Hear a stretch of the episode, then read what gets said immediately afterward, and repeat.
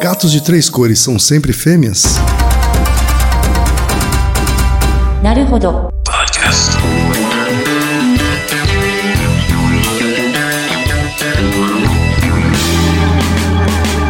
Bem-vindo ao Naruhodo, Rodô, podcast para quem tem fome de aprender. Eu sou Ken Fujioka. Eu sou o de Souza. E hoje é dia de quê? Ciência e senso comum.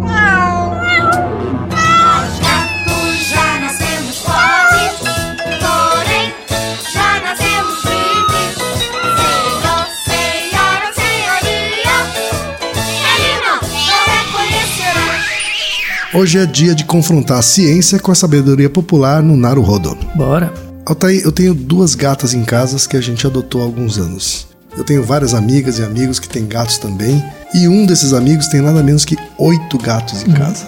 E aí, conversando, a gente reparou que todos os gatos branco e preto são machos e que todas as gatas que misturam branco, preto e laranja são fêmeas. Afinal de contas, Altair, gatos de três cores são sempre fêmeas? A ciência tem alguma explicação para isso? Então, quando você me falou dessa pergunta, eu nunca tinha pensado nisso. E aí eu fui pesquisar sobre. E é verdade.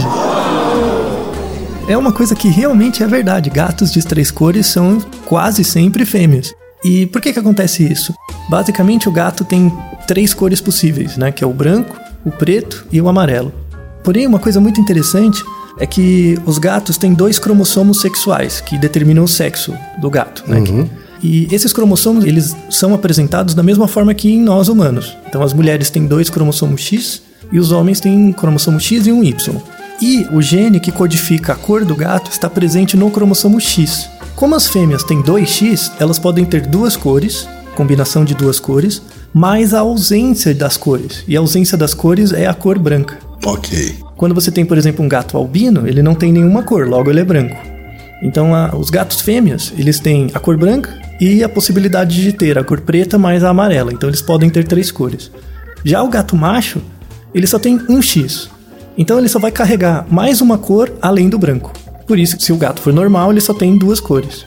Entendi. E é sempre assim? Não. Na verdade, tem casos quase sempre assim. Tem casos muito raros em que você tem gatos machos, né, que tem o cromossomo Y, mas eles nascem com dois cromossomos X também. Então ele é XXY. E isso é muito, muito raro. O gato ele nasce macho, mas ele é infértil, ele não gera descendentes. E aí são as raríssimas exceções em que você tem gatos machos com três cores. Entendi. E tem um nome isso, Tem. Na verdade, o nome é a síndrome de Klinefelter, né? tá? É, só que essa síndrome, ela, a síndrome de Klinefelter, quando tem esse nome, é porque acontece em humanos. Como eu comentei anteriormente, os humanos também têm o cromossomo XX e XY. Logo, você pode ter homens que nascem com três cromossomos sexuais, sendo dois X e um Y.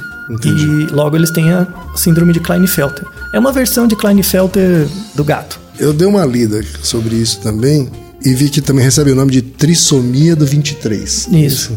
E que nos seres humanos, essa síndrome de Klinefelter, ela quase sempre incorre em esterilidade devido à, à má formação interna nas genitais. é Isso nos órgãos genitais. Assim como o gato. O gato também é, é infértil. Entendi.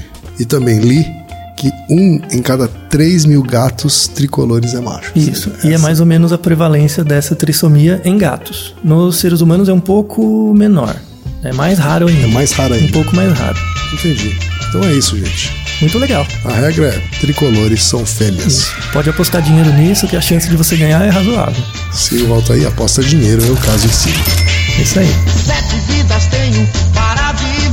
Naruhodô, ilustríssimo ouvinte. E lembre-se, aqui no Naruhodô, quem faz a pauta é você. Você discorda de algo que falamos? Você tem alguma pergunta? Você quer compartilhar alguma curiosidade? Você quer lançar algum desafio? Escreva pra gente, podcast.naruhodo.com.br Repetindo, podcast.naruhodo.com.br até o próximo Naruhodo. Tchau, tchau. Domo arigatou. なるほど